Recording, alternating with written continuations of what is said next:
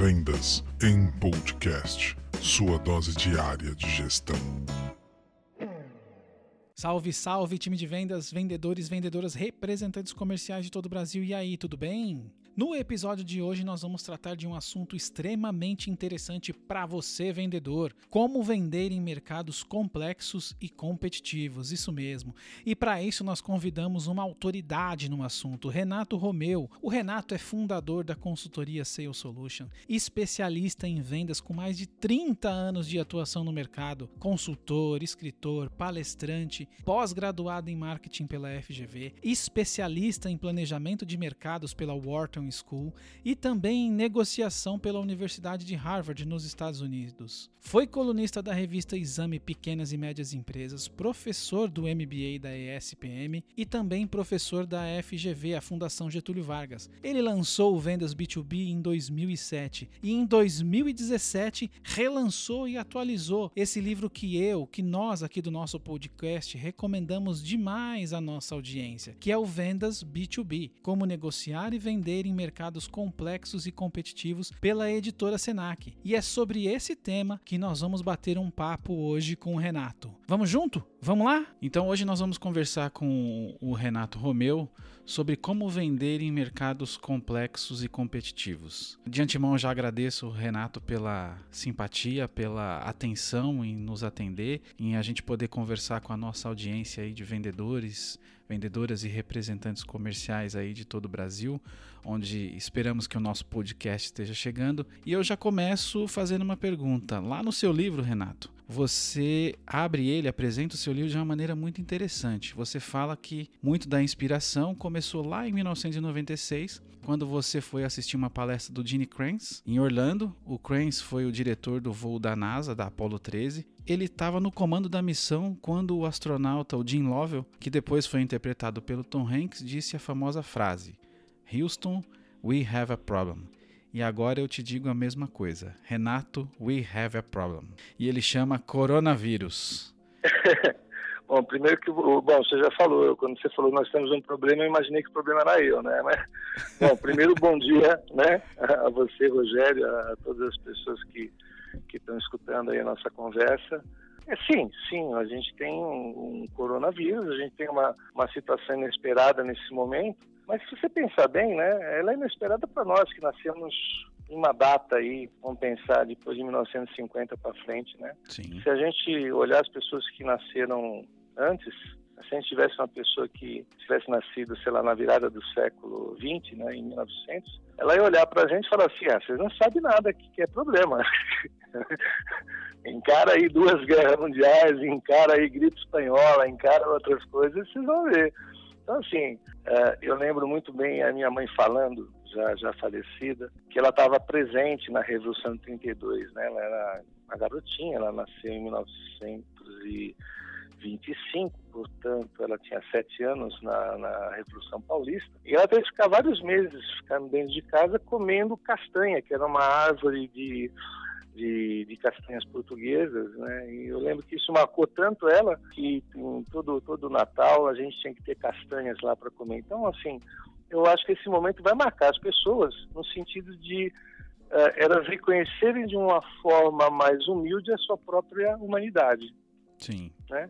Eu acredito que isso aí vai trazer, ou pode trazer, porque isso é uma decisão pessoal, uh, valores, as pessoas ponderarem seus valores que levavam antes nas costas, né? Uh, e ver o que, que, realmente é importante ou não para eles continuarem uma vida, em termos até de, de qual propósito tem é, em cada vida que eles levam. Sem dúvida. Ah, fazendo uma análise aí do, do, do mercado, das informações que estão sendo é, divulgadas, dentro da, das empresas, o departamento de vendas, com 37%, na maioria das empresas, foi o mais afetado com essa pandemia do Covid-19.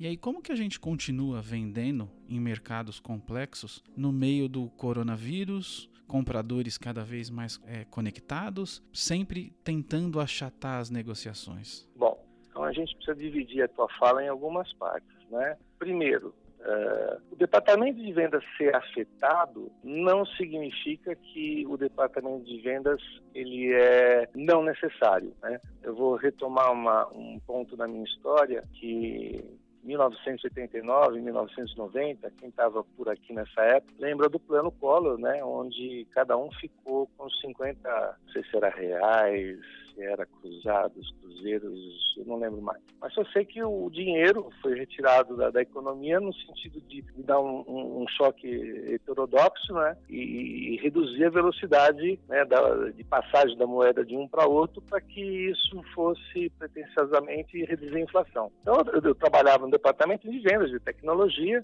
e muita gente começando a ser demitida. Eu lembro que o dono da empresa entrou no departamento e falou assim, olha, Quanto você vai vender hoje? Porque se você não trouxer alguma coisa, sabe aquela senhora, até hoje eu lembro o nome dela, Solange, eu vou ter que demitir a Solange. Então, assim, eu acredito que uh, a gente está impactado? Sim, a gente está impactado porque a economia ela reduziu. Mas a importância do vendedor no processo de recuperação, tanto da empresa ou da economia, ele é fundamental. A empresa que não vende não existe. Né? E aí, se você pensa assim, bom, uh, como é que eu ajo enquanto vendedor uh, dentro desse ambiente? Não, primeiro, as características básicas do ambiente do processo de vendas, elas não mudaram. Todas as, as, as competências, habilidades que o vendedor tem que ter perante um, um, encontro ou durante o ciclo de uma venda, as, as comunicações, né, uh, os contatos são pessoais, eles se mantêm quando estou numa distância. Ele se mantém quando se muda a mídia. Então, o que eu penso é, uh, como em qualquer outra situação que a gente já enfrentou em 2008 e em outros momentos, em 98, onde você tem uma queda de mercado, quando você tem uma redução da, da vontade do cliente ou da possibilidade do cliente de fazer aquisições, seja de qualquer forma, né, você aumenta a necessidade de competência do vendedor. Ou seja, não, não tem como ah, continuar vendendo esperando o cliente entrar em contato como nunca teve. Né? Você vai exigir uh, uma maior proatividade do vendedor, através agora de outras mídias, né? Uh, e você vai exigir também, você vai, é necessário uma maior competência do sujeito, tanto de se apresentar como desenvolver o, o ciclo da venda com os N contatos que, que são necessários ao longo desse ciclo. É assim que eu vejo. Com certeza, essa adaptação ela, ela se fez. Quem não se adaptou, né? Ele foi empurrado para se adaptar ao, ao, novo meio, né? É, mas aí eu, eu acho assim, eu acho que assim essa necessidade de usar novas mídias, ela tem que ser ponderada também com um pouco de bom senso, tá? Talvez assim a aflição que as pessoas estão sentindo, e aí estou falando dos profissionais de vendas no sentido de trazer resultados para as suas organizações, é, ela não pode ser maior do que o seu sentido de análise da situação. O que, que eu quero dizer? Muita gente está pregoando, por exemplo, você fazer a prospecção por meio do LinkedIn, tá? Então, aqui no meu LinkedIn aqui, eu recebo vários contatos de amizade. Sim. Tá? Aí eu recebo um contato de amizade de um sujeito, de uma mulher, ou não importa. Eu aceito depois de ver o perfil. E aí depois de meia hora vem uma, uma um, um, tiro, né? Vem, olha, eu queria conversar, eu queria, né? Eu queria te vender alguma coisa. É, tem que ter uma pausa nisso, porque veja, o, o LinkedIn, ou o Facebook, ou qualquer outra rede, é uma rede de relacionamento. Vamos pegar essa palavra e deixar ela de lado. Né? Ela é importante. Então, você primeiro precisa construir, já que você quer usar uma mídia é, desse tipo de relacionamento, né? você primeiro precisa construir esse relacionamento para depois verificar se esse relacionamento pode surtir algum efeito, né? Na, em termos de, de, de, de, vendas, em termos de produção. É, é, é diferente de você, por exemplo, uh, prospectar por uma ligação telefônica. Né? Você está ligando, você está conversando, ele não te conhece, você não te conhece, você não conhece ele, você está propondo simplesmente uma oportunidade de avaliar o interesse. Agora, isso é meu ponto de vista. Quando você usa uma rede de relacionamento e de forma fria, abrupta e rápida tenta transformar essa conexão que você acabou de fazer em algo uh, no sentido de vendas, eh, não é de bom senso. E muita gente fazendo isso, né? Sim, e aí acaba sendo. É, é que nem, por exemplo, Uh, existe aí, há uns anos atrás, tem livros falando dessa questão de, de máquina de prospecção, de e-mails, etc. e tal. Eu, eu fiz, fiz, algumas análises em cima de, dessa literatura, muitas empresas né, abrindo fora aqui no Brasil com esse sentido de, de pegar essa ideia e, e, fazer essa, essa, essa, questão de jogar lead para dentro do pipeline, oportunidades para dentro da sua carteira de negócio, desculpa ter falado uma coisa técnica aqui,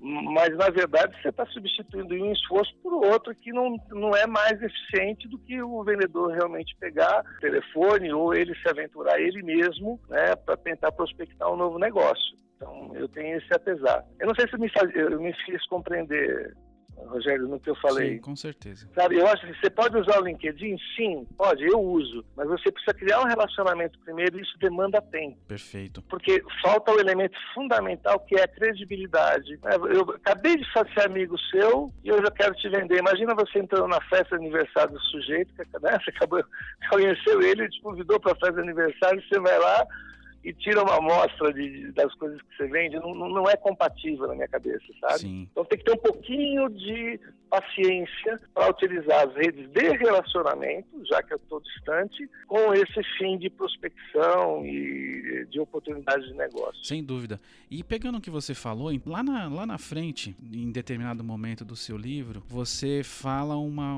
uma frase: qualquer coisa de graça não tem valor. Se você decidir que oferecer algo gratuitamente a seu cliente é necessário para fechar o negócio, procure gerar custo nesse processo. E a gente vê muito hoje, na, através das mídias sociais, o que o pessoal tem chamado das técnicas de inbound e outbound marketing, né?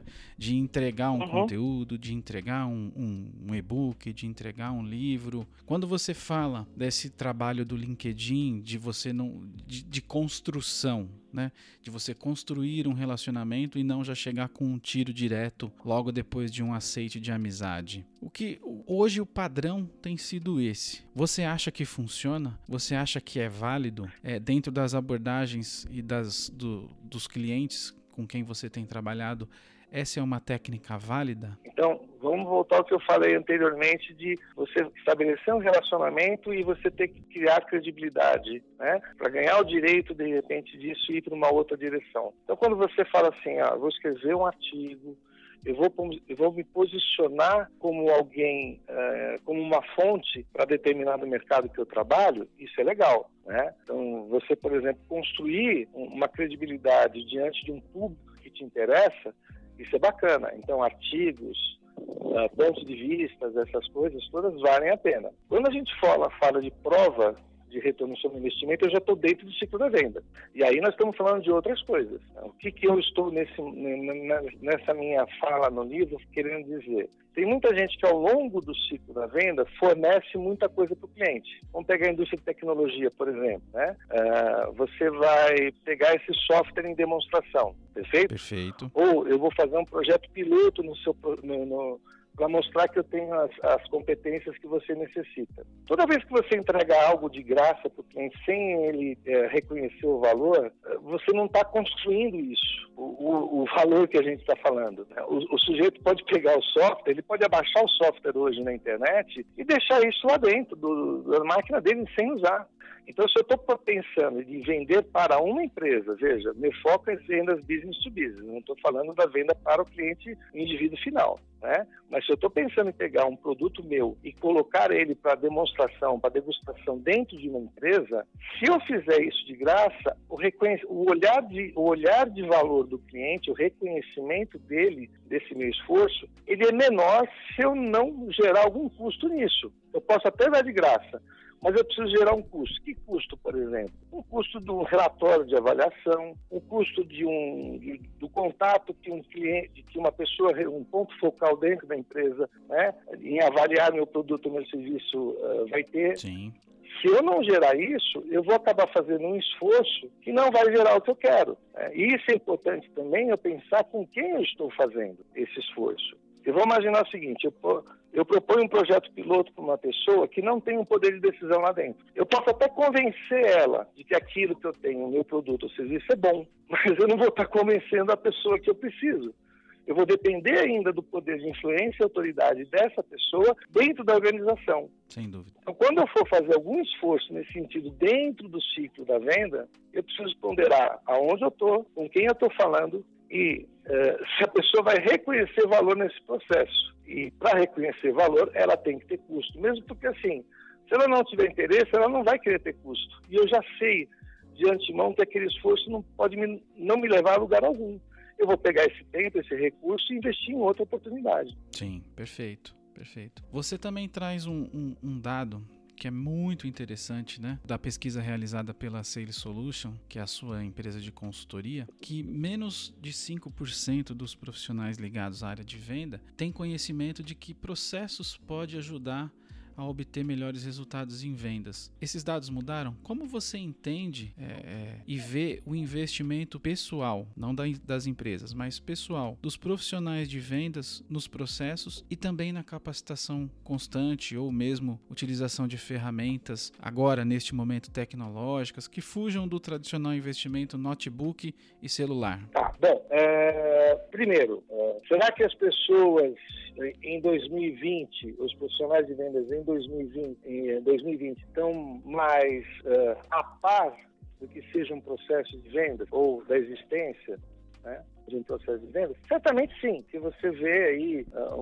uma série de aplicativos, você mesmo falou a, questão do, né, do celular, do Facebook, etc. As informações chegam mais, mais rápido para as pessoas. Sim. Então pode ser sim que mais pessoas hoje entendam que existe processo de vendas. Agora, a, a condição que, que eu comentei em 2007, eu acredito que permaneça. Que condição é essa? As, as, pessoas, mesmo sabendo da existência de processos de vendas, não utilizarem ela no dia a dia, eles no dia a dia. Por quê? Porque a palavra processo no, no, no Brasil, ou talvez nos países latinos, da América Latina, ela é muito confundida com burocracia. Sim, sem dúvida. Então, quando você chega para implementar um processo dentro de uma empresa, o, o sujeito, tendo muita experiência ou pouca experiência, ele fala assim, opa, né, é mais burocracia uma primeira reação. A segunda reação, vai me engessar. Sempre. É. Né? Agora estou amarrado. Né? É, o profissional ele não olha o processo de venda se ele não for corretamente educado ou seja, orientado, como um GPS. Né? O processo de vendas, etapas, o que, que é processo? É algo que visa transformar uma coisa em outra coisa com mais eficiência, uma sequência de etapas. Né? O processo sempre vai uh, permitir que você tenha sucesso no final? Não, não. O processo ele vai aumentar a sua probabilidade de sucesso no final. Né? E ele deve engessar? Não, da mesma forma que o GPS não ingessa. Ele te mostra, você saiu daqui, olha, está faltando algumas coisas. Pode ser que você sinta falta disso no final, mas ele não vai te impedir que, que você tome uma ação específica que você acredite que seja viável e necessário naquele momento. Um terceiro ponto é, é muito mais fácil para o indivíduo ou para as empresas comprar um software de CRM ou de RP ou de qualquer coisa, que fale ou que esteja focado no gerenciamento de processos de vendas, do que realmente alinhar o processo, a pessoa, a sua atitude a esse, a esse software. Então, o que, que acontece? o software é implementado sem a pessoa estar alinhada a ele. E aí ele continua vendo aquilo como burocracia.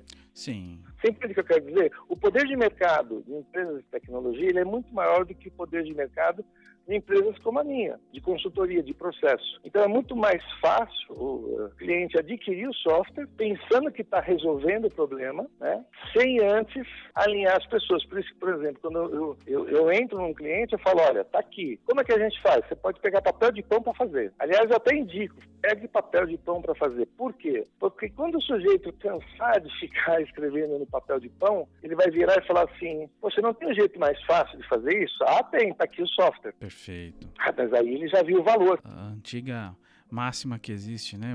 Ainda muitas empresas entendem os sistemas como um sistema e não como uma filosofia. E principalmente em vendas, se o CRM não for uma filosofia, se não for o dia a dia, se ele não perceber o valor, vai ser só um sistema, vai ser só um software. Sim, sim. E olha, e, e melhorou bastante. Se você pegar 20 anos atrás, quando os softwares de gerenciamento de vendas, de gerenciamento de relacionamento com clientes começaram a chegar, por exemplo, no Brasil, que você tinha eram grandes empresas de consultoria implementando esse software. E como é que eles implementavam esses softwares? Utilizando os consultores deles. E quem eram os consultores deles? Você tem um cara mais velho e uma equipe, eu já trabalhei um tempo em consultoria, né? Você tem uma equipe que a gente chama, não sei se hoje ainda chama, mas chamava de abelhinha e pica-pau, né? Uh, por que pica-pau? Porque aquele cara fica tocando você o tempo todo fazendo pergunta. Então são jovens, inexperientes que estão lá na, na empresa executando executando o trabalho. Então, quem iria lá realmente customizar o software de CRM e ERPI, eu estou falando isso de 20 anos atrás, eu não estou falando uma análise de hoje, tá? Eram pessoas que não conheciam vendas. Então, como é que você pode ter um software voltado ao gerenciamento do relacionamento com o cliente, ou um software voltado ao gerenciamento do ciclo da venda, implementado por pessoas que não conhecem venda? Então, eu não sei como está hoje, né?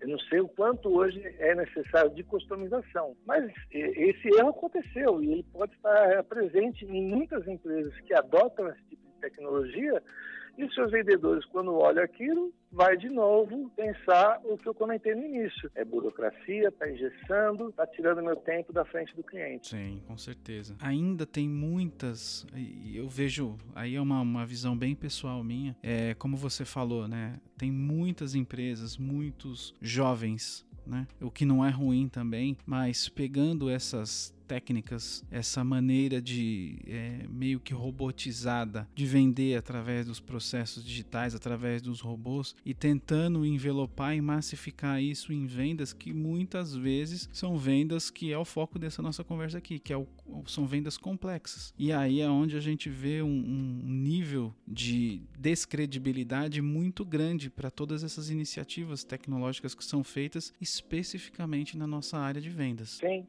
Voltando ao ponto, por exemplo, das empresas que, que, que, que surgiram nesses últimos anos com a, a, a proposta de, de, fazer contatos outbound, né, como você disse, é, eu recebo alguns e-mails aqui.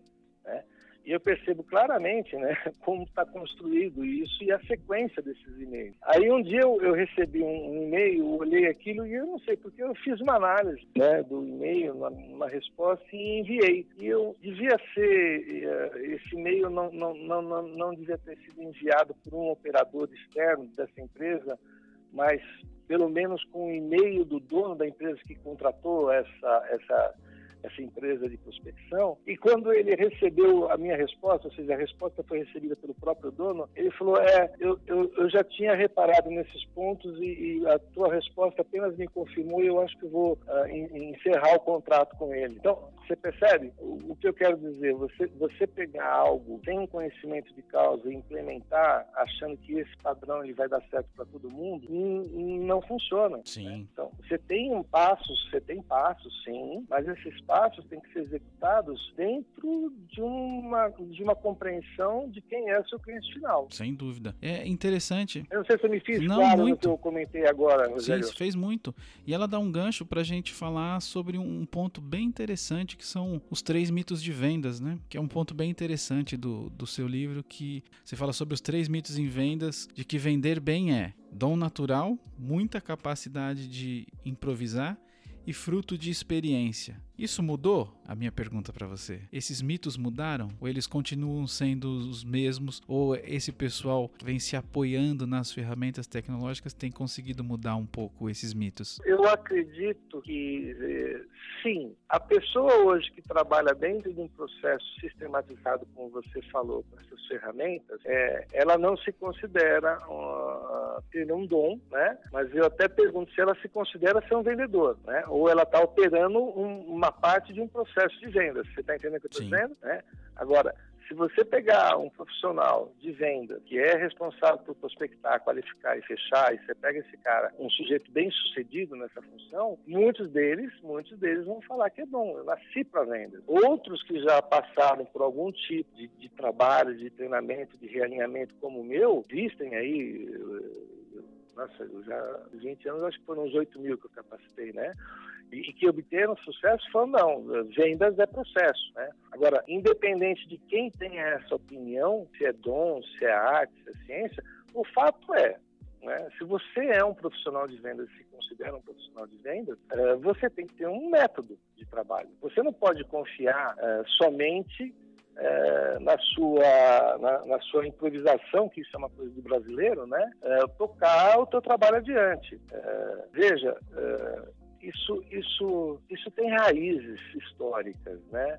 Você, você vê que muita gente que foi para venda, seja há muito tempo atrás ou agora, ela é colocada à venda porque o sujeito fala que ele sabe falar bem. Verdade. Ah, você tem boa comunicação, vai para vendas. E eu já vi muitas pessoas que, que falam pouco e se comunicam muito bem, porque falar muito não é ter boa comunicação, né? e tem um baita sucesso. Sem precisar ser aquele estereótipo do, do sujeito falante que entra na festa, que não conhece ninguém e dá um cartão para todo mundo, mesmo sendo uma festa familiar. É verdade.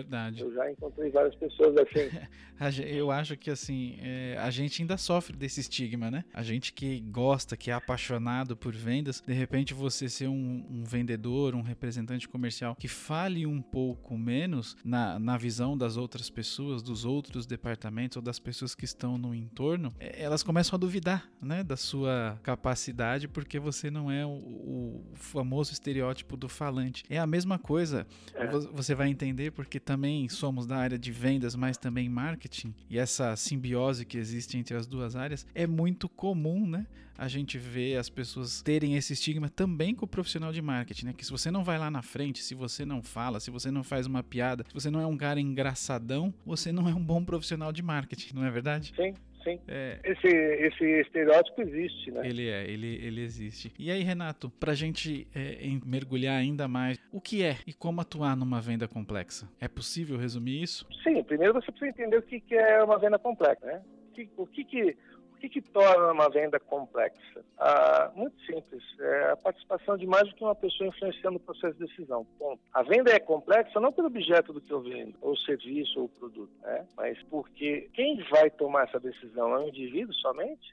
Ou é um grupo de indivíduos. Então, quando eu falo de venda complexa, eu estou falando necessariamente de uma venda business to business, de empresa para empresa. Né? Eu estou falando ainda de uma, uma, uma, venda de um consultor para uma empresa, mas é sempre uma venda para uma empresa. Né? Então, quando eu vendo para uma empresa, eu não estou vendo para uma pessoa só vendendo para várias, que vão influenciar o processo de decisão, que vão olhar o processo de decisão de forma diferente. Então, se eu não conseguir adaptar né, a minha compreensão daquilo que eu vendo e a minha comunicação, como eu vendo para cada uma das pessoas, eu posso estar falando a coisa errada para a pessoa certa. O que, que, eu quero dizer com isso? Um, um mesmo objeto, né, um mesmo produto, um mesmo serviço, ele, ele é olhado e analisado e percebido de forma diferente por, pelas pessoas que vão participar do processo de decisão. Então, se eu, tô, se eu tenho uma pessoa que vai usar esse produto ou serviço, ela está pensando no cotidiano dela. Isso vai ser melhor para mim? É. Se eu estou falando de uma pessoa que vai a, a, avaliar tecnicamente aquilo, ela está pensando se aquilo adere ou não a padrões. Se eu estou falando de uma pessoa que vai olhar do ponto de vista financeiro, né, de impacto para a organização, ela não quer saber se vai ser mais difícil ou mais fácil, ela quer saber o seguinte, vai ter melhor resultado? Então, veja, nesse exemplo muito simples, se eu chegar para a pessoa que está usando e começar a falar de um tecnicês violento, eu não estou falando para ela, eu estou falando uma coisa boa, mas que não serve para ela. Não adianta falar que, que meu produto ou meu serviço vai trazer tantos mais, tanto mais percentual de receita ou redução de custo, não é? que isso seria uma fala para quem já tem, tem uma influência econômica no processo, uma pessoa que está usando. Ela não quer nem saber qual é o resultado da organização, ela quer saber o impacto no dia a dia. Então, a venda ela se torna complexa a partir do momento que eu tenho mais uma pessoa participando do processo de decisão. Ponto. Qual que é o cuidado que o profissional de vendas tem que ter? Ele tem que identificar esse papel. Qual é o papel dessa pessoa? Para quê? Para conseguir modular a, a, forma que ele atua diante dela. E vai ter que atuar de forma diferente diante de, de pessoas diferentes ao, ao, ao, longo do ciclo da venda naquela organização. E é dessa maneira que, que fica muito claro, na, entendendo a lógica que você constrói no, da, da sua literatura, que a percepção do cliente, quando você consegue entender a percepção do cliente e construir, a demonstrar de maneira clara para ele a percepção de valor vinda de cada um, você consegue avançar pensar nos passos de vendas. Ou seja, se você pega o cara da área financeira, você tem que demonstrar o ganho financeiro que você vai ter. Se você pega o cara de processos, a eficiência que vai ter. É isso que você chama da percepção de valor? É dessa maneira que é, consegue se avançar na, numa venda complexa? Sim, sim, porque o que é valor? A, a, forma, a forma de eu compreender e de eu passar para os meus clientes, alunos, que é valor é uma coisa muito simples. Valor é igual a benefício sobre custo. Ponto. Sim. É? Então, se a pessoa não está tendo benefício, pra, e benefício é próprio, se a pessoa não está vendo, eu estou falando de uma série de reduções de custo de uma organização, para uma organização, pegando o seu exemplo, né? E só estou falando isso para a pessoa que vai usar, qual é o benefício que ela tem? Para ela se, ela, se ela é usuária daquilo, vamos imaginar que ela está distante do topo da hierarquia organizacional, que benefício ela vai ver que, naquilo que está economizando ou, ou, trazendo mais receita para a empresa? É zero, porque ela está pensando no dia a dia. Então ela vai olhar aquilo, valor igual a zero dividido por custo. Opa, é zero. Uhum. Sim, faz todo sentido. A percepção de valor, com certeza, ela precisa e deve ser adaptada a cada caso, a cada conversa que você tem com cada influenciador do processo. E aí a gente entra num, num, num ponto que é muito interessante, que eu acho que todo mundo que trabalha com o B2B é, enfrenta e você aborda ele de uma maneira muito interessante, né? Na venda B2B, notadamente, a gente acaba sempre encontrando a figura do comprador. Na maioria das empresas, você tem o comprador. E você tem uma visão muito interessante uhum. sobre a confusão dos papéis né, do comprador. Principalmente que os vendedores é, é, cometem o erro de enxergar o comprador como um influenciador econômico do processo de venda. Queria que você falasse um pouquinho mais Isso. sobre essa confusão dos papéis, porque eu tenho certeza que quem está nos ouvindo, né, que trabalha com o mercado é, B2B, de empresa para empresa, ele acaba encontrando a figura do comprador. E quanto mais mais valorosa é a venda, né, quanto maior o valor do negócio é, é transacionado, mais tem o comprador, você tem o, o, gerente de compras. Então, queria que você falasse um pouquinho dessa confusão de papéis. É, eu vou começar falando sobre isso dando um exemplo Vamos pessoal, lá. tá? Muitas vezes na minha empresa eu recebi ligações que eu atendi de pessoas, vendedores do outro lado, perguntando se poderia falar com compras. E ela estava falando com o dono da empresa. Tá tão enraizado na cabeça do, do, pessoal de vendas que ele já sabe que vai ter que passar por alguém, né? É, veja, toda decisão de compra numa organização é racional, né? E ela vai ter que passar em algum momento por, várias racionalidades, né? Uh, técnicas, né? legais, administrativas. Então, compras é uma, uma avaliação racional administrativa, perfeito? Veja, ele tem um poder, a área de compras tem um poder de vetar, deve falar não, mas ela não tem o poder de falar sim. O sujeito não acorda de manhã e fala assim, vou reformular minha empresa. Você está entendendo o que eu estou dizendo? Sim. Né? Da onde vem essa decisão? Da onde vem essa necessidade? Vem de outras áreas. Então, a pessoa de compras recebe uma demanda e vai lá, por um processo racional, comparar fornecedores. Normalmente é fornecedor A, B e C. Só que ela vai, vai comparar segundo critérios. Critérios estabelecidos por quem? Por quem está demandando. Também por quem está demandando. Então, veja, ela tem o poder de falar não, mas ela não tem o poder de falar sim. E quando eu falo assim, olha, mire alto, tenta o mais alto possível, porque o máximo que pode acontecer é que você continue caindo alto, você tem uma maior chance de estar tá conversando com pessoas que têm o poder de decisão, tanto no sentido de falar sim como não. Tanto de falar não quanto os outros dizem sim, como dizer sim quando os outros dizem não. E quando você cai nesses impasses, e eu já caí de muitas vezes em impasses onde compras fala não e a pessoa de poder é, fala sim, quem vence esse impasse? Esse impasse? É verdade. Você entendeu? Sim. É, é, a pessoa que tem poder, né? Então, assim, quando você está pensando em compras recorrentes, recorrentes, né, onde você já estabeleceu um, um, Vamos imaginar que você tem um produto que, que é usado de forma contínua dentro da empresa. Obviamente, uh, em determinado momento, esse, esse relacionamento com compras ele se estabiliza e fica lá. E, obviamente, a área de compras vai sempre querer te pressionar. Né? Mas, primeiro caso, você não tem contato com a empresa. Você vai começar por onde? Não vai começar por compras. Começa pelo, por uma pessoa de mais alto poder. Né? Segundo ponto, se você já tem esse contato, compras está comprando de forma recorrente. Então, veja, eu não estou falando que você está vendendo, você está fornecendo. Quem está comprando é compra, você não está vendendo. Estou com relacionamento recorrente. Qual que é o maior erro nesse processo? Você fornece três anos para a empresa, não importa como você chegou nisso, e se em três anos, nesses três anos, você fala sempre com a mesma pessoa de compras. Né? Quando você quando você estiver diante de um impasse e que essa pessoa falar não para você, seja porque você aumentou o preço ou por qualquer outra razão, aonde, vai se, onde você vai se recorrer? Uma pessoa que possa falar sim enquanto ela fala não. Então, um grande alerta é, se você vende produtos recorrentes, né, não deixa de ter contato com as pessoas de poder na empresa. É verdade. Porque você pode ficar numa situação é, difícil. Que é o que acontece muito, é, principalmente em grandes redes, e aí também vou dar uma pitada aqui de, de experiência pessoal, quando você está fornecendo para grandes redes e vendas recorrentes você acaba ficando preso à área de compras. E Sim. acontece muito, né, principalmente nas grandes redes, de se trocar com muita frequência o comprador. E aí chega um comprador novo vindo de áreas dentro da empresa ou de outras áreas ou mesmo do mercado, e o cara pode simplesmente não ir com a sua cara. E o que acontece? Sim. Muito do pessoal Sim. colocado na venda. Ou ele vem de uma de um concorrente e lá ele tinha um outro fornecedor e ele pode trazer esse novo fornecedor para uma tomada de preço, acontece muito. Sim. Mas pegando Sim. o que você falou que é mu muitíssimo interessante, é da gente mirar alto. Então a gente pode entender também, Renato, que quando a gente mira alto e tenta chegar na, nas pessoas que têm o poder de decisão maior, aquela que vai nos ajudar quando tomarmos um não de compras, que se é, não existe um, um, um avanço nessa conversa, ou quando eles querem é, evitar esse tipo de conversa, te direciona para a área de compras, de que esse relacionamento pode não acontecer? Então vamos lá. É assim, o primeiro, vamos imaginar que eu esteja sendo contratado. Eu tenho 20 anos e estou sendo contratado por uma empresa. Meu primeiro emprego, tá? eu vou ser vendedor. Primeira tarefa que eu preciso fazer, eu tenho que olhar aquilo que eu vou vender, pensar no que ele faz. O que esse negócio aqui faz? Ele melhora o quê? O segundo, o segundo passo é, quem está interessado nessa melhoria?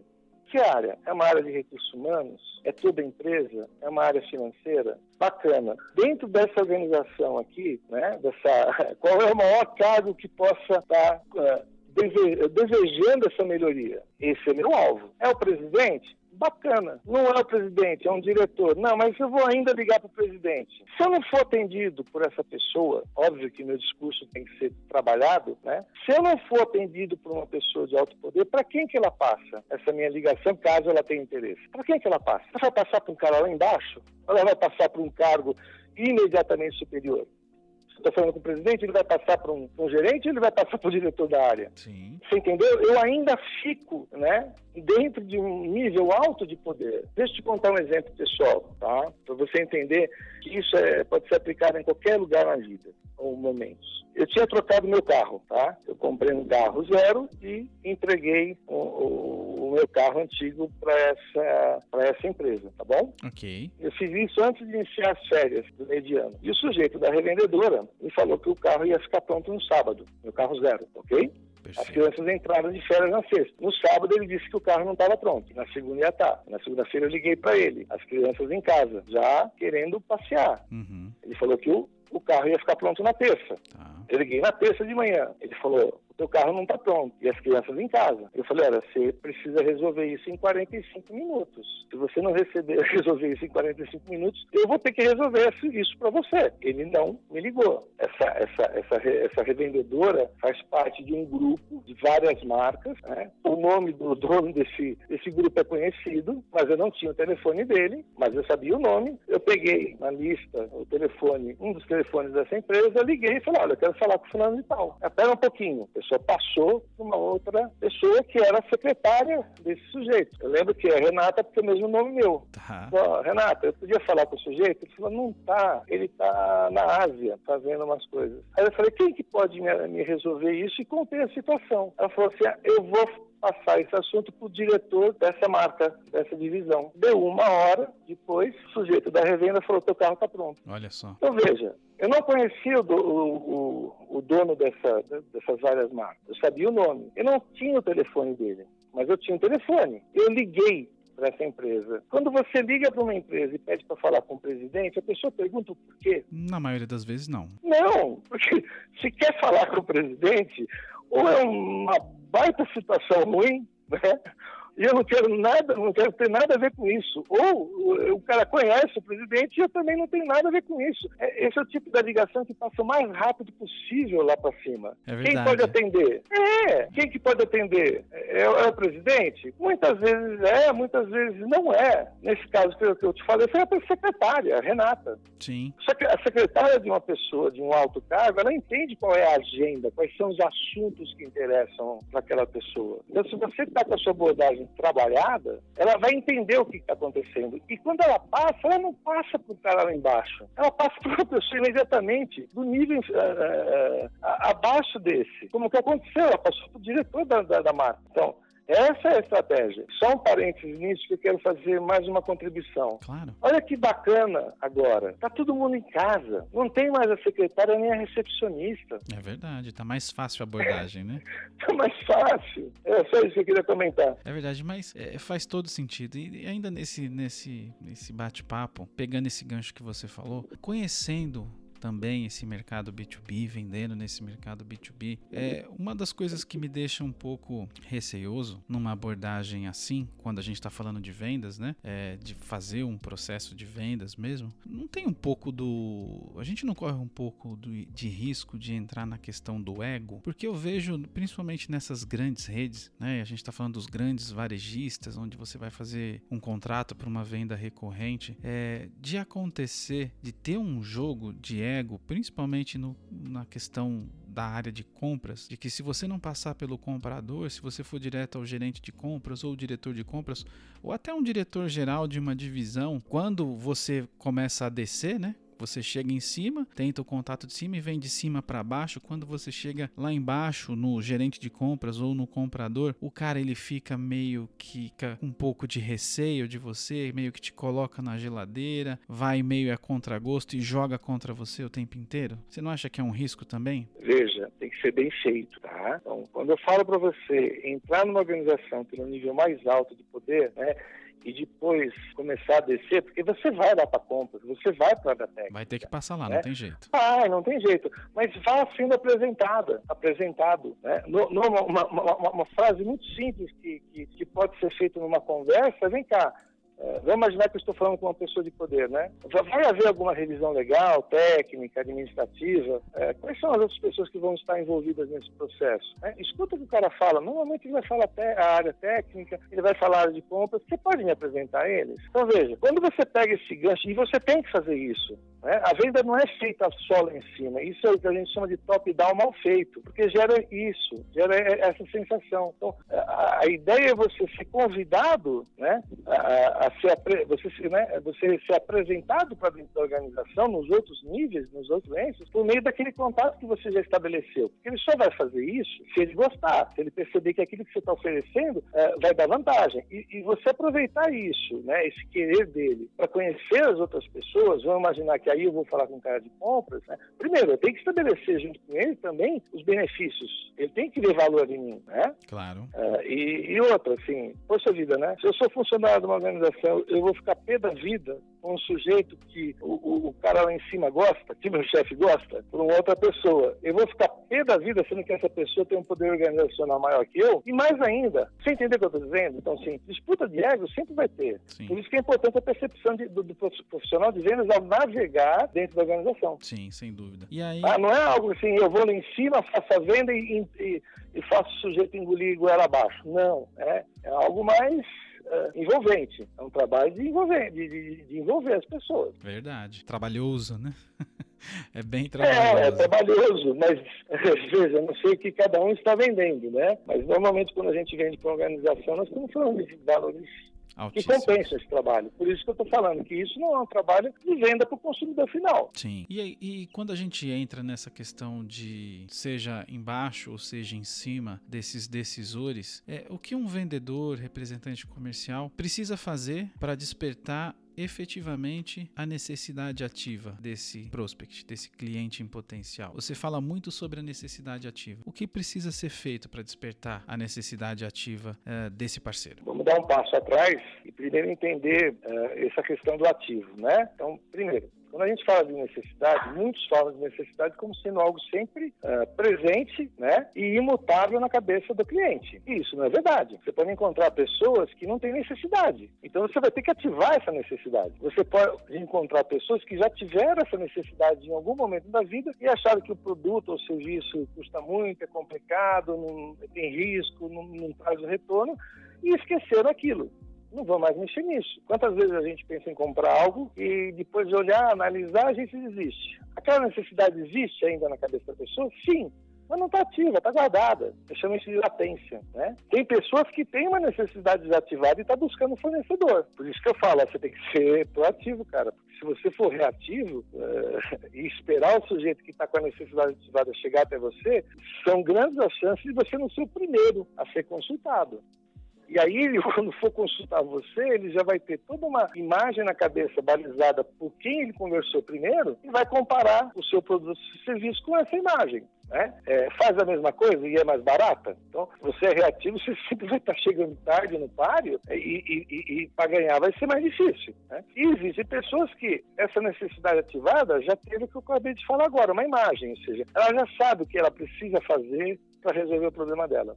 Então, quando eu vou num cliente e eu não conheço ele, eu posso encontrar essas quatro situações. O cara não tem necessidade do meu produto, ele já tem tido produto ou serviço, tá? Quando eu falo produto, é produto ou serviço. Claro. Então, ele não tem necessidade, aquilo já tem acontecido, mas está latente, não resolveu, aquilo está ativo, ou ele já tem uma imagem na cabeça, né? Então eu preciso saber compreender que, que situação eu estou encontrando e aí, é, dependendo da situação, eu tenho uma tarefa. Se o cara tem equilíbrio, né, não tem necessidade, eu tenho que saber ativar isso. Se isso está latente, ele não está buscando mais, eu tenho que saber reativar isso. Se ele está com uma necessidade ativa, eu preciso compreender essa necessidade ativa. Né? E se ele já tem uma imagem do que ele precisa comprar, ele tem um produto ou serviço na cabeça, eu, eu preciso compreender essa imagem e mudar essa imagem. Senão eu vou estar sempre competindo por precinho e prazão. Né? Eu vou ter que oferecer com preço menor né? num, num prazo, num, num, prazo maior de pagamento. Entendeu o que eu estou dizendo? Sim, com certeza. Agora, como fazer isso? Ah, rapaz, aí, aí a gente precisaria de algumas horas, né? A gente precisa de treinamento nisso. Sem dúvida.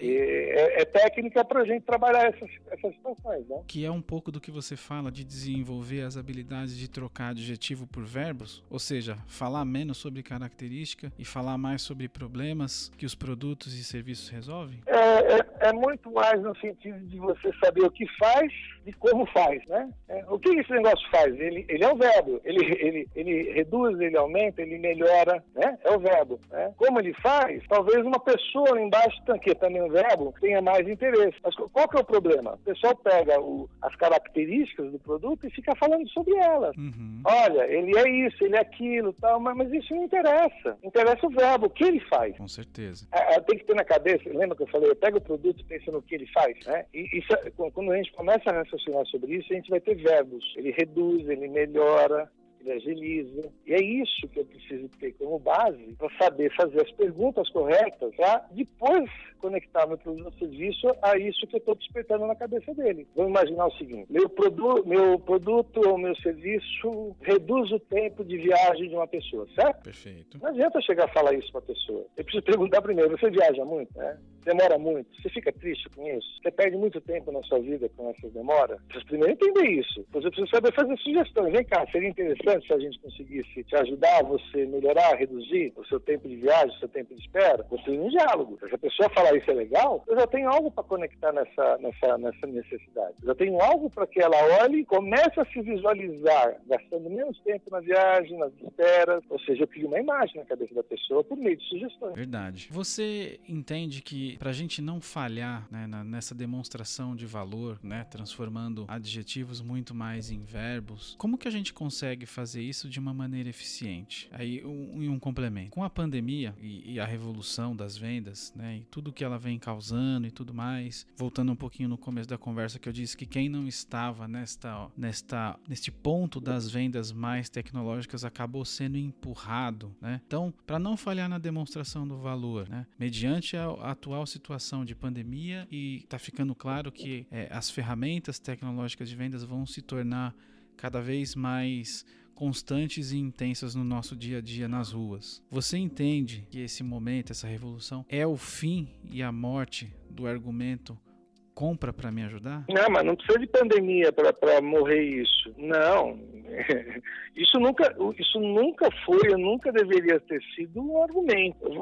Você não pode tentar provocar uma, uma venda em função de um benefício seu. Nunca. Em nenhum momento. Eu vou explicar o porquê, mas deixa eu te contar uma história primeiro. Sabe esses menininhos e menininhas que ficam vendendo coisas semáforo, no sinaleiro, no farol? Sim, infelizmente tem muitos, né? Tem muito, né? E isso há muito tempo e não vai acabar tão cedo. Uma vez eu parei o carro e veio uma menina com uma caixinha. É, era um monte de bolinhas com cheiro. Eu, não sei se é sândalo, o que que é. E ela falou, olha, compra para me ajudar. Né? Aí eu falei assim, não, não fala assim de compra para me ajudar. Fala, olha, compra né? O teu carro fica mais cheiroso, para se sentir melhor, né? Para as pessoas que entraram no seu carro eh, se ficarem mais alegres, né? Então, veja, para a gente em, parar com isso, para nenhum representante nunca mais usar isso, nem para o melhor amigo dele, que ele faz todo final do mês, faz esse pedido e o cara compra alguma coisa para ele bater a cota, a meta dele, é, eu, eu nunca mais usa. É, né? foi, foi nessa figura que eu, que, eu, que eu pensei, né? Esse exemplo para a gente cair nessa situação que eu entendo que é, é nisso que você está se referenciando, porque eu, eu, eu, vi isso, eu vi isso acontecer, né? E aí a reflexão leva a gente a conceitualização. Peraí, não é assim. Né? Então, veja, primeiro, existe uma coisa que eu falo que, é, que eu chamo de interesse iluminado. Tá? Interesse iluminado. O que, que é você ter um interesse iluminado ou seu interesse ser iluminado? Você precisa primeiro entender um conceito. As pessoas, ela têm seus próprios interesses e agem conforme seus próprios interesses. Até aquela pessoa que eh, coloca a sua vida para ajudar o próximo, ou as suas ações para ajudar o próximo, ela tem um interesse principal nisso, que seja se sentir bem, né? Que, se, que seja, por exemplo, alcançar o nirvana, né? Ela ter uma vida pós-morte mais abençoada, não importa. Mas até a, a, atitude de solidariedade, ela, ela, ela nasce em função de interesse próprio, até que essa pessoa não conhece, não perceba isso. Então, primeiro ponto, você é compreender que as pessoas se movem pelos seus próprios interesses. E aí, você sendo um profissional de vendas, ao entender isso, você deve compreender que a partir desse momento, tudo que você estiver usando em termos de abordagem tem que considerar isso. Ou seja, você sempre vai falar em termos do interesse da outra pessoa e não do seu. Então, quando a gente fala assim, compra para me ajudar, de que interesse nós estamos falando? Do vendedor ou do comprador? A gente está falando do ponto de vista do vendedor, né? Então, tá errado. Tá errado. Porque por mais amigo que ele seja, se ele estiver diante de uma restrição, bom, qual é o meu interesse nisso? A menos que você seja tão amigo, tão amigo, parente, etc e tal, que interessa te ajudar, porque senão eu vou estar perdendo outra coisa. Você percebeu? Sim. É? Então, é, é, compra para ajudar o amor da sua vida, tá? Algo mais ou menos assim. Quer usar? Quer continuar a usar isso? Compra para ajudar a pessoa que você mais gosta na vida. Sim. Eu estou transferindo isso para outra pessoa. Mas óbvio que isso é um argumento é, que tem uma eficácia muito limitada, né? Com certeza. Ainda se ouve e se faz bastante essa, essa argumentação. E aí você já fez um gancho para um ponto muito interessante, que é a, a questão de você saber negociar, né? De ser um bom negociador. E você fala que o bom negociador não é necessariamente aquele que sabe barganhar, mas aquele que sabe a hora e a forma de compartilhar seus interesses, que é fazendo as perguntas eficazes para sondar os reais interesses da outra parte. E a minha pergunta que fica é a seguinte: o que é então compartilhar interesses em uma venda complexa? Vamos, vamos, vamos pegar essa tua pergunta num, num, num nível anterior ou mais amplo, tá? Então, primeiro, barganha, né, ou barganhar, é um estilo de negociação. E você tem outros estilos de negociação que são mais eficientes. Por exemplo, a negociação integrativa, que é onde entra a questão das, de você é, compartilhar interesse. Então, se você pegar a negociação, você, eu posso ser negociador por barganha, né? como eu posso também para os negociadores por pressão, que não deixa de ser uma barganha, né? Compra se não te mato. Mas o que é barganha? O barganha é tomar lá e dar cá. Eu faço isso se você fizer aquilo. Eu só faço isso se você fizer. Eu estou trocando coisas. Numa negociação integrativa, que é a que eu defendo, você primeiro busca entender quais são os interesses das pessoas. E você compartilha seus interesses na medida que você acreditar que é necessário a pessoa perceber até onde você quer chegar. Que é totalmente diferente da barganha. Porque, veja, se eu não entender o interesse das pessoas, eu posso estar começando a conceder uma barganha, por exemplo, reduzindo o preço do meu produto para o cara comprar, né?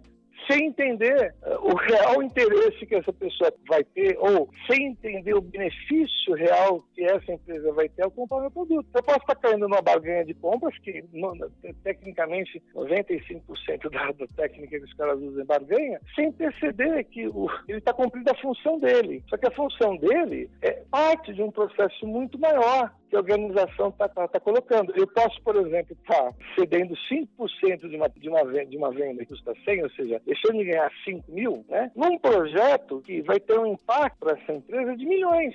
Então, veja, eu não entendo o interesse da outra parte, de todos os componentes da outra parte, eu não consigo falar assim, amigo, peraí, né? Nós estamos falando de eu reduzir 5 mil no meu negócio aqui, sendo que essa empresa vai ganhar 100 milhões. Nós vamos ficar aqui discutindo quanto tem? Uma semana, duas semanas? Vamos ver o quanto a sua empresa como um todo vai perder desses milhões nesse tempo que a gente está discutindo 5 mil? Então, veja, é, a barganha vai, vai, vai, vai, existir, mas se eu não tiver noções de negociação, eu, eu acabo perdendo esses recursos. Mostrar para a pessoa que, na verdade, ao reduzir meu preço ou tentar reduzir meu preço, ela está perdendo dinheiro. A empresa dela está perdendo dinheiro. Sim, aí a gente entra num, num, ponto muito interessante, né? Que é também a, algo que você coloca de maneira bastante interessante, que é a inutilidade do desconto, né? Inclusive é o tema do nosso podcast anterior, é esse aqui que nós estamos gravando, que é o porquê pagar mais caro, né? Você pode falar um pouquinho desse seu ponto de vista de, de você né, ter essa visão da inutilidade do desconto? Quando que a gente pede desconto? Quando, quando que o cliente pede desconto? Bom, é, no,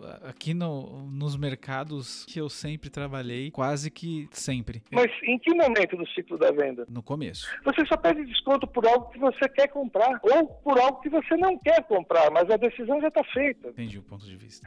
Você percebe? É, voltando àquele ponto da racionalidade, o cara coloca três fornecedores A, B e C, não é isso? Sim. Porque ele precisa comparar preços para justificar que a decisão foi racional. Vamos imaginar que ele quer comprar do cara A. Eu quero comprar do A, mas eu tenho B e C, certo? Perfeito. Eu vou pedir desconto para esses caras? Lógico que eu vou. Para quem? Para todos. E eu começo por quem? Eu começo pelo C, que eu menos quero comprar. Porque o risco é menor. O risco é menor. E aí eu pego essa informação e levo para B. Eu, levo, eu pego de B e levo para A.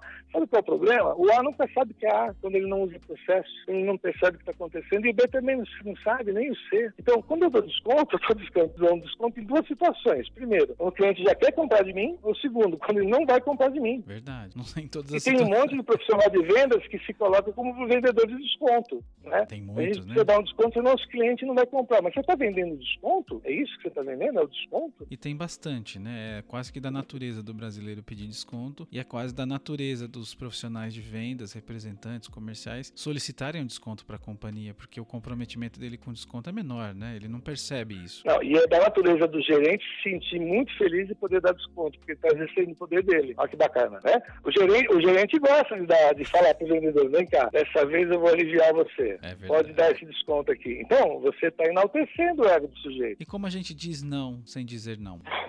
Bom, é, você, tem que, você tem que chamar o seu diálogo para as coisas que realmente importam. Né? Diante de uma solicitação de desconto, você tem que chamar a sua, a sua, a sua, a resposta o que realmente importa para o cliente. O que, que importa para o cliente? O benefício que ele está buscando naquilo. São as reduções, são as melhorias. O que, que importa para o cliente? O, o, tempo que ele gastou avaliando seu produto e serviço. O que, que importa para o cliente? O quanto que ele vai ganhar em termos de valor né, com, a, sua venda? O que, que ele vai ganhar? Né? É, parando de falar desconto. De repente, atendendo o próximo comprador, o vendedor que está lá na frente dele. Eu estou falando isso especificamente do pessoal de compras. Voltando a esse tema, teve um tempo atrás que rodou na internet um manual de compras de uma rede varejista. Não sei se você chegou a ter contato com isso. Não, não, mas se você não? tiver, me encaminha que me interessa. Ah, olhar. nem lembro mais. Isso faz mais de 20 anos. Não está mais comigo, tá?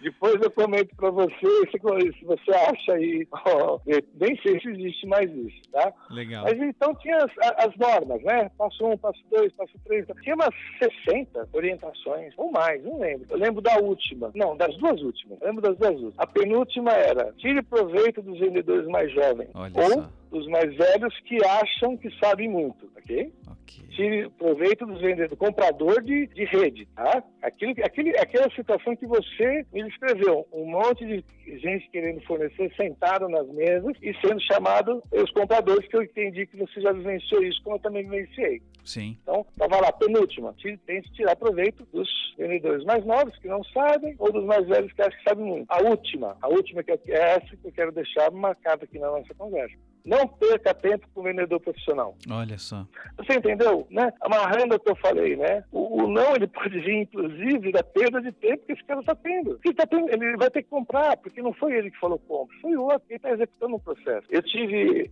uma oportunidade na vida de ingressar num curso de compras, tá? Por objeto do meu trabalho. Então, fui fazer um curso onde tinham vários compradores de organizações e era um curso de especialização, tudo bem? Perfeito. Vou te contar duas situações nesse curso. A primeira, quando cada um se apresentou. Eu sou gerente de compras de tal empresa, eu sou diretor de empresa de tal, diretor de compras de tal empresa, e chegou minha vez que eu tinha que fazer, né? Como é que eu ia me portar? Sempre com a verdade. Eu sou vendedor. Você não acredita os olhares que eu recebi naquele momento. Aí eu falei, eu estou aqui para tentar compreender cada vez mais a situação de vocês e poder atuar de uma forma mais adequada. Mas não convenceu. O curso tinha, acho que é uma semana. Eu tomei café no coffee break sozinho de segunda até quinta. Na quinta-feira se aproximou uma pessoa de mim. E aí comecei a conversar. E aí na quinta na, na, na quinta-feira eu fiz uma pergunta para ela. falei, escuta, como é que vocês são medidos? Ele era um comprador, tá? Sim. Como é que vocês são medidos? Você é medido pelo saving, né? Pela, pela economia que você dá compra a compra? Ele falou, não. Eu, na, pelo menos no caso dele lá, e não sei se tem vários casos iguais, nós somos medidos pela cesta de compra. Ou seja, o, a medição nossa de meta é a redução percentual em valores, todas as compras que a gente fez em um determinado período. Tá. O que eu quero dizer com isso? É, não perca tempo com o vendedor profissional. Se ele não conseguiu o, o resultado que ele quer de você, ele vai pegar de outro. Né? Então, assim, você sendo um vendedor profissional, deixe o trabalho do comprador para outro. Perfeito, verdade. É, o Renato, você dedica um capítulo inteiro né, ao tema proposta e a importância que nós em vendas devemos dar a ela. Se fosse possível uhum. resumir em alguns pontos, o que, que não pode faltar quando um vendedor, um representante comercial trabalha uma proposta para enviar para um cliente importante no, numa venda complexa B2B? Você sabe que esse tipo de pergunta não, não, não tem resposta, né? O que não pode faltar de uma forma simples. Não é simples, né? Eu, eu, vou te explicar o que eu realmente acho que não pode faltar, que é o conteúdo que está nesse, nesse, capítulo, tá? Então, o, o, primeiro ponto, então, assim, minha resposta não vai ser curta, tá? Mas eu vou dar ela de uma forma mais completa que eu, eu puder. Vamos tá lá. Bom? Então, primeira coisa que precisa, a gente precisa entender. Proposta é um substantivo. Né? É, é um substantivo. Ele, ele representa uma coisa. Tá. E, e nosso cérebro, quando olha uma coisa, ele procura dicas para compreender o que é essa coisa. Quando, quando você pensa em gato, você tem que ter algumas dicas para o teu cérebro entender. Isso é um gato. Se eu falar duas orelhas, é gato? É uma pergunta. Sim, pode ser também. Duas orelhas é gato? Não, não é gato, mas pode não, ser também. Não, pode ser um monte de coisa, não pode? Pode ser, pode ser um cachorro. É, pode ser um cachorro.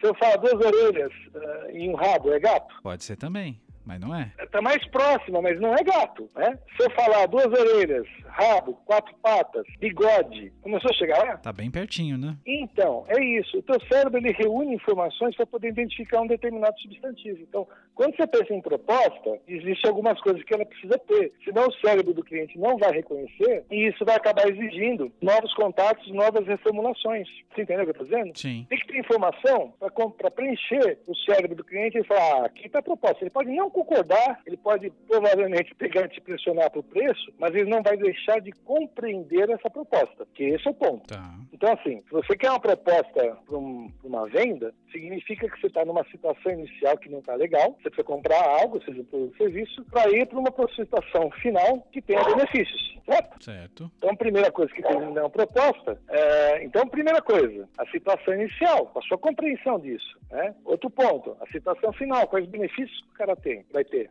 ao comprar seu produto ou serviço. Quando você explica a situação inicial, explica a situação final, o cliente vai falar assim, mas como é que você vai levar de S1 a S2, da situação inicial ao final? Ele quer saber qual é a sua abordagem, qual é o seu método, que pode ser o seu produto ou serviço, ou sua consultoria ou seu serviço. Então, você tem que mostrar a situação inicial, você tem que mostrar a situação final, você tem que mostrar a tua abordagem. E aí a próxima pergunta é, bom, mas quem capacita, o que te capacita para você usar essa abordagem, esse método, ou esse produto, ou esse serviço? Você tem que mostrar suas qualificações todo custo de qualquer coisa, né? Está relacionado diretamente com a abordagem, com o método, né? E com a tua qualificação. Custo depende da abordagem, do teu produto, do teu serviço, do teu método e a sua qualificação, né? Pessoas com qualificações ou empresas com qualificações diferentes têm custos diferentes, podendo usar até o mesmo método. E se você pensar a situação final, né? os benefícios e o custo, você pegar benefício dividido por custo, está aquela conversa que a gente teve agora há pouco sobre valor. Eu estou demonstrando valor. Então, o que, que não pode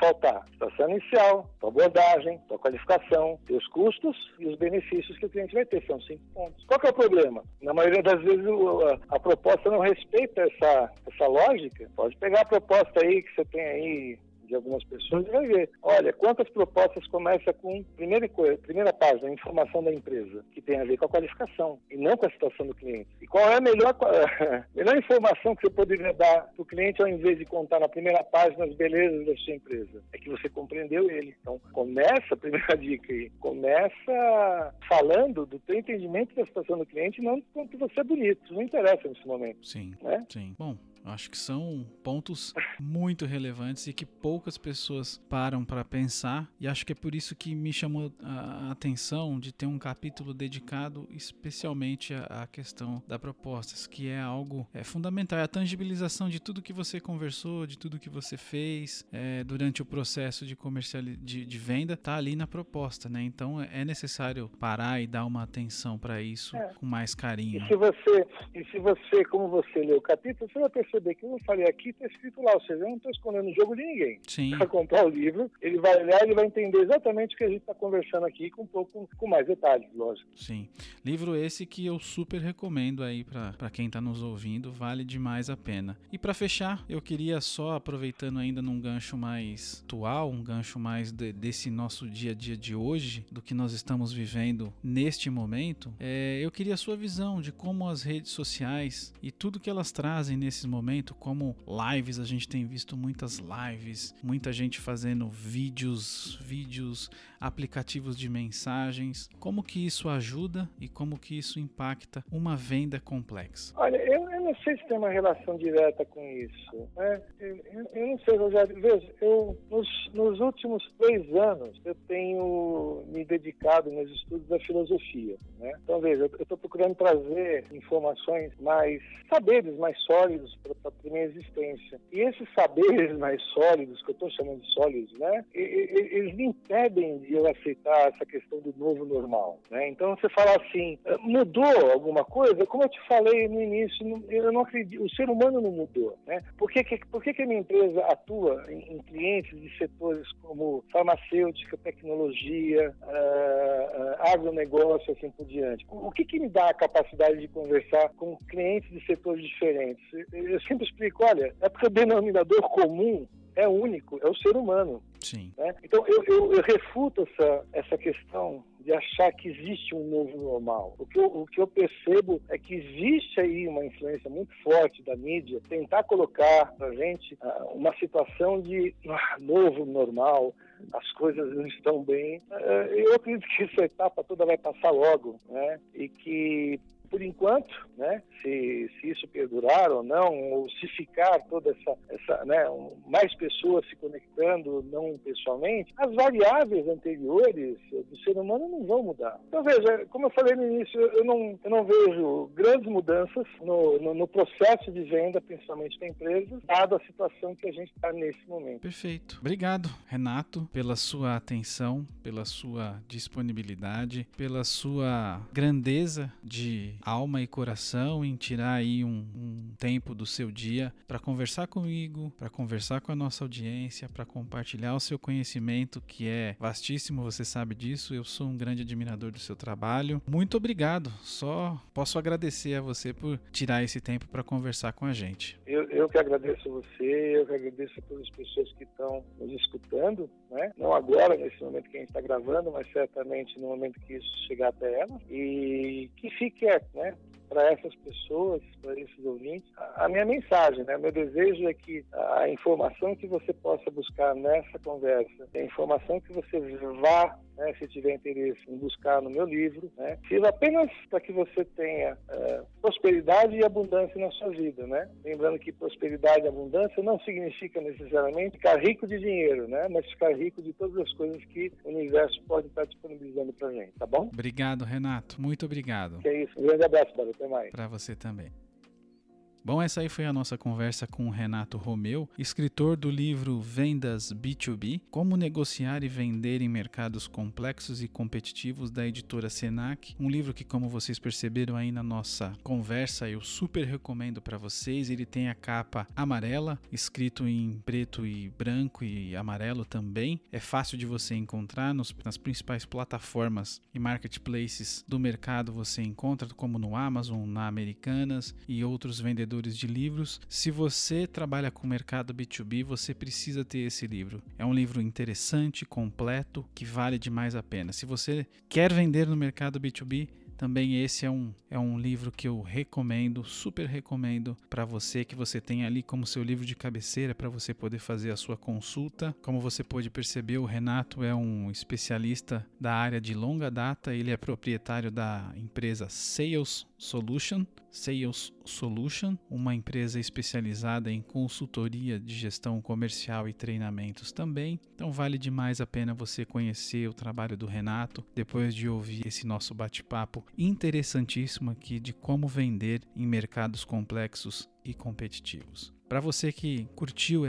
esse nosso bate-papo, quer fazer parte da nossa comunidade lá no Telegram, você me manda um e-mail no euvendovalor@gmail.com euvendovalor@gmail.com e eu te devolvo com um link para você se inscrever na nossa comunidade. Lá tem vendedores, vendedoras, representantes comerciais. Você vai poder bater papo com esse pessoal, a gente pode interagir, conversar comigo também. Você pode, inclusive, sugerir alguns temas, livros, é, material que você acha interessante para a gente colocar aqui no nosso podcast. É isso. Eu espero que tenha valido esse tempo que você dedicou a ouvir o mestre Renato Romeu. Espero que você tenha um bom dia, boas vendas, um abraço e tchau. Vendas em podcast. Sua dose diária de gestão.